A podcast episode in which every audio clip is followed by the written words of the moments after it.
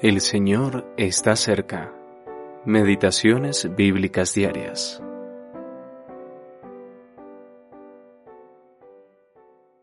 Hermanos santos, participantes del llamamiento celestial, considerad al apóstol y sumo sacerdote de nuestra profesión, Cristo Jesús.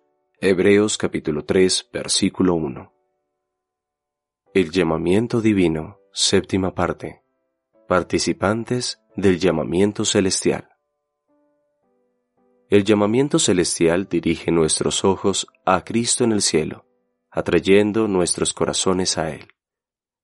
El término participantes implica que tenemos parte con Él, algo en común, aunque la palabra también indica que hay una diferencia con Él, pues Él siempre es único.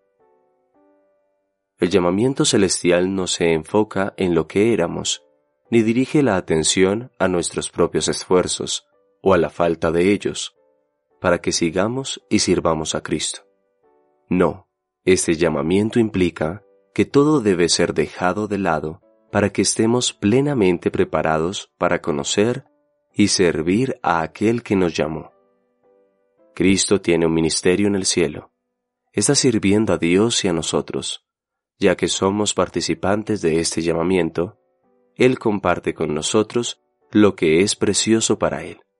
Y los creyentes, hermanos santos y llamados, lo compartimos entre nosotros. Este llamamiento es celestial porque aquel que nos ha llamado está a la diestra de la majestad en las alturas. Hebreos capítulo 1, versículo 3. Su llamamiento dirige nuestra mirada únicamente hacia el gran apóstol. Nuestros corazones están comprometidos porque lo amamos, lo consideramos, lo valoramos, lo contemplamos y meditamos en su bendita persona. Y al estudiarlo, nuestras mentes quedan absortas de su persona. El Señor Jesús es el apóstol y sumo sacerdote a la diestra de Dios, dos oficios en una persona. Moisés fue el líder que Dios dio para mostrar su voluntad al pueblo terrenal de Dios, el apóstol, por así decirlo, del antiguo pacto, cuyo objetivo era representar a Dios ante el pueblo. Su hermano Aarón fue el sumo sacerdote dado por Dios para representar a Israel ante Dios. Ofrecía los sacrificios a Dios en nombre del pueblo.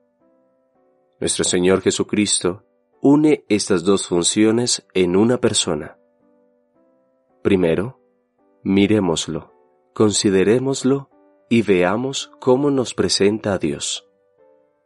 Segundo, confesamos a Cristo Jesús en un mundo que lo rechazó y lo crucificó, mientras que Él nos representa delante de Dios. Alfred E. Bauter